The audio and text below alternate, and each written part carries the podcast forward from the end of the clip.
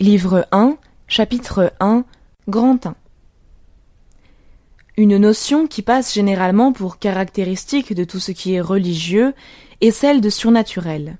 Par là, on entend tout ordre de choses qui dépassent la portée de notre entendement. Le surnaturel, c'est le monde du mystère, de l'inconnaissable, de l'incompréhensible. La religion serait donc une sorte de spéculation sur tout ce qui échappe à la science, et plus généralement à la pensée distincte. Les religions, dit Spencer, diamétralement opposées par leurs dogmes, s'accordent à reconnaître tacitement que le monde, avant tout ce qu'il contient et tout ce qui l'entoure, est un mystère qui veut une explication. Il les fait donc essentiellement consister dans la croyance à l'omniprésence de quelque chose qui passe l'intelligence. De même, Max Muller voyait dans toute religion un effort pour concevoir l'inconcevable, pour exprimer l'inexprimable, une aspiration vers l'infini. Il est certain que le sentiment du mystère n'est pas sans avoir joué un rôle important dans certaines religions, notamment dans le christianisme. Encore faut-il ajouter que l'importance de ce rôle a singulièrement varié aux différents moments de l'histoire chrétienne. Il est des périodes où cette notion passe au second plan et s'efface. Pour les hommes du XVIIe siècle, par exemple, le dogme n'avait rien de troublant pour la raison. La foi se conciliait sans peine avec la science et la philosophie, et les penseurs qui, comme Pascal, sentaient vivement ce qu'il y a de profondément obscur dans les choses, étaient si peu en harmonie avec leur époque qu'ils sont restés incompris de leurs contemporains. Il pourrait donc bien y avoir quelque précipitation à faire d'une idée sujette à de telles éclipses l'élément essentiel même de la seule religion chrétienne. En tout cas, ce qui est certain, c'est qu'elle n'apparaît que très tardivement dans l'histoire des religions. Elle est totalement étrangère, non seulement au peuple qu'on appelle primitif, mais encore à tous ceux qui n'ont pas atteint un certain degré de culture intellectuelle.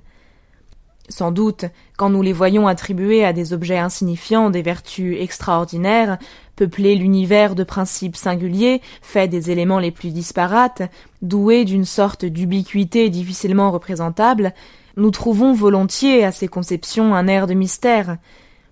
Il nous semble que les hommes n'ont pu se résigner à des idées aussi troublantes pour notre raison moderne que par impuissance à en trouver qui fussent plus rationnelles.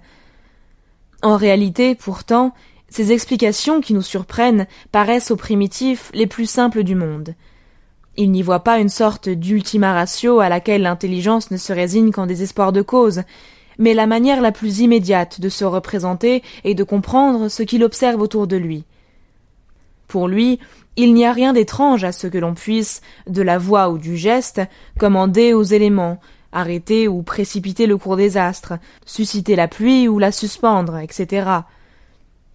Les rites qu'il emploie pour assurer la fertilité du sol ou la fécondité des espèces animales dont il se nourrit ne sont pas à ses yeux plus irrationnels que ne le sont aux nôtres les procédés techniques dont nos agronomes se servent pour le même objet. Les puissances qu'il met en jeu par ces divers moyens ne lui paraissent rien avoir de spécialement mystérieux. Ce sont des forces qui, sans doute, diffèrent de celles que le savant moderne conçoit et dont il nous apprend l'usage. Elles ont une autre manière de se comporter et ne se laissent pas discipliner par les mêmes procédés. Mais, pour celui qui y croit, elles ne sont pas plus inintelligibles que ne le sont la pesanteur ou l'électricité pour le physicien d'aujourd'hui. Nous verrons d'ailleurs, dans le cours même de cet ouvrage, que la notion de force naturelle et très vraisemblablement dérivé de la notion de force religieuse. Il ne saurait donc y avoir entre celle-ci et celle-là l'abîme qui sépare le rationnel de l'irrationnel. Même le fait que les forces religieuses sont pensées souvent sous la forme d'entités spirituelles, de volontés conscientes, n'est nullement une preuve de leur n'est nullement une preuve de leur irrationalité, la raison ne répugne pas a priori à admettre que les corps dits inanimés soient, comme les corps humains, mus par des intelligences, bien que la science contemporaine s'accommode difficilement de cette hypothèse. Quand Leibniz proposa de concevoir le monde extérieur comme une immense société d'esprits entre lesquels il n'y avait et ne pourrait y avoir que des relations spirituelles, il entendait faire œuvre de rationaliste, et il ne voyait dans cet animisme universel rien qui pût offenser l'entendement. D'ailleurs, l'idée de surnaturel telle que nous l'entendons date d'hier. Elle suppose, en effet, l'idée contraire dont elle est la négation et qui n'a rien de primitif. Pour qu'on pût dire de certains faits qu'ils sont surnaturels, il fallait avoir déjà le sentiment qu'il existe un ordre naturel des choses, c'est-à-dire que les phénomènes de l'univers sont liés entre eux, suivant des rapports nécessaires appelés lois. Une fois ce principe acquis, tout ce qui déroge à ces lois devait nécessairement apparaître comme en dehors de la nature, et par suite de la raison, car ce qui est naturel en ce sens est aussi rationnel, ces relations nécessaires ne faisant qu'exprimer la manière dont les choses s'enchaînent logiquement. Mais cette notion du déterminisme universel est d'origine récente. Même les plus grands penseurs de l'Antiquité classique n'avaient pas réussi à en prendre pleinement conscience.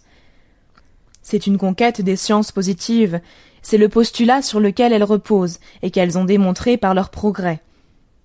Or, tant qu'ils faisaient défaut ou n'étaient pas assez solidement établis, les événements les plus merveilleux n'avaient rien qui ne parût parfaitement concevable.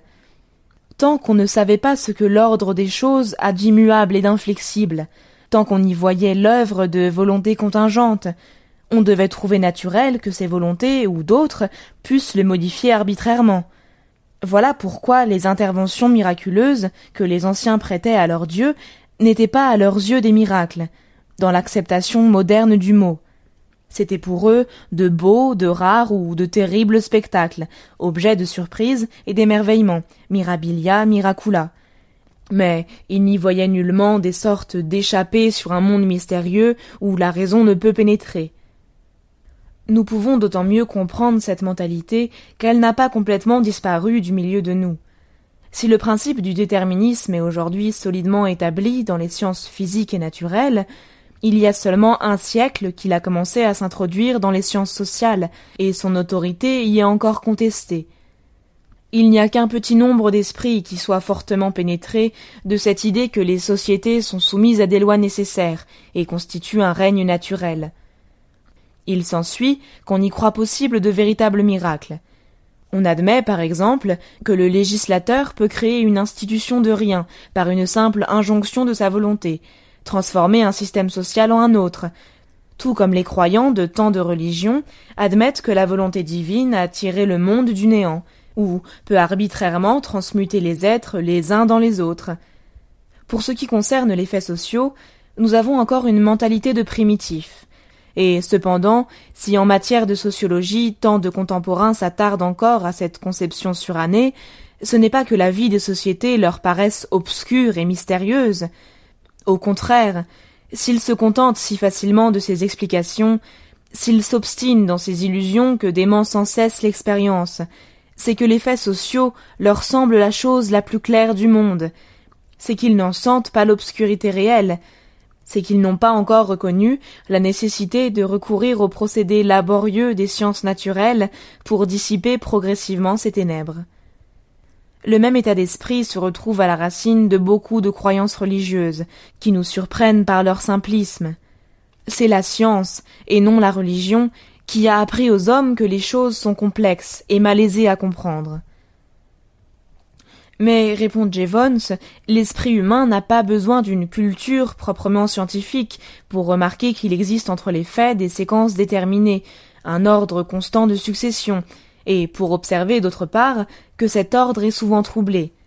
Il arrive que le soleil s'éclipse brusquement, que la pluie manque à l'époque où elle est attendue, que la lune tarde à reparaître après sa disparition périodique, etc. Parce que ces événements sont en dehors du cours ordinaire des choses, on les impute à des causes extraordinaires, exceptionnelles, c'est-à-dire, en somme, extranaturelles. C'est sous cette forme que l'idée de surnaturel serait née dès le début de l'histoire, et c'est ainsi que, dès ce moment, la pensée religieuse se serait trouvée munie de son objet propre. Mais d'abord, le surnaturel ne se ramène nullement à l'imprévu. Le nouveau fait partie de la nature, tout comme son contraire. Si nous constatons qu'en général les phénomènes se succèdent dans un ordre déterminé, nous observons également que cet ordre n'est jamais qu'approché, qu'il n'est pas identique à lui-même d'une fois à l'autre, qu'il comporte toutes sortes d'exceptions, pour peu que nous ayons d'expérience, nous sommes habitués à ce que nos états d'attente soient fréquemment déçus, et ces déceptions reviennent trop souvent pour nous apparaître comme extraordinaires. Une certaine contingence et une donnée de l'expérience, tout comme une certaine uniformité. Nous n'avons donc aucune raison de rapporter l'une à des causes et à des forces entièrement différentes de celles dont dépend l'autre. Ainsi, pour que nous ayons l'idée du surnaturel, il ne suffit pas que nous soyons témoins d'événements inattendus. Il faut encore que ceci soit conçu comme impossible, c'est-à-dire comme inconciliable avec un ordre qui, à tort ou à raison, nous paraît nécessairement impliqué dans la nature des choses. Or, cette notion d'un ordre nécessaire, ce sont les sciences positives qui l'ont peu à peu construite, et par suite la notion contraire ne saurait leur être antérieure. De plus, de quelque manière que les hommes se soient représentés les nouveautés et les contingences que révèle l'expérience, il n'y a rien dans ces représentations qui puisse servir à caractériser la religion. Car les conceptions religieuses ont, avant tout, pour objet d'exprimer et d'expliquer non ce qu'il y a d'exceptionnel et d'anormal dans les choses, mais au contraire ce qu'elles ont de constant et de régulier. Très généralement, les dieux servent beaucoup moins à rendre compte des monstruosités, des bizarreries, des anomalies, que de la marche habituelle de l'univers, du mouvement des astres, du rythme des saisons, de la poussée annuelle de la végétation, de la perpétuité des espèces, etc. Il s'en faut donc que la notion du religieux coïncide avec celle de l'extraordinaire et de l'imprévu. Jevons répond que cette conception des forces religieuses n'est pas primitive. On aurait commencé par les imaginer pour rendre compte des désordres et des accidents, et c'est seulement ensuite qu'on les aurait utilisées pour expliquer les uniformités de la nature. Mais on ne voit pas ce qui aurait pu déterminer les hommes à leur attribuer successivement des fonctions aussi manifestement contraires. En outre, l'hypothèse d'après laquelle les êtres sacrés auraient été d'abord confinés dans un rôle négatif de perturbateur est entièrement arbitraire. Nous verrons en effet que dès les religions les plus simples que nous connaissions, ils ont eu pour tâche essentielle d'entretenir d'une manière positive le cours normal de la vie. Ainsi, l'idée du mystère n'a rien d'originel. Elle n'est pas donnée à l'homme, c'est l'homme qui l'a forgée de ses propres mains en même temps que l'idée contraire. C'est pourquoi elle ne tient quelque place que dans un petit nombre de religions avancées. On ne peut donc en faire la caractéristique des phénomènes religieux sans exclure de la définition la majorité des faits à définir.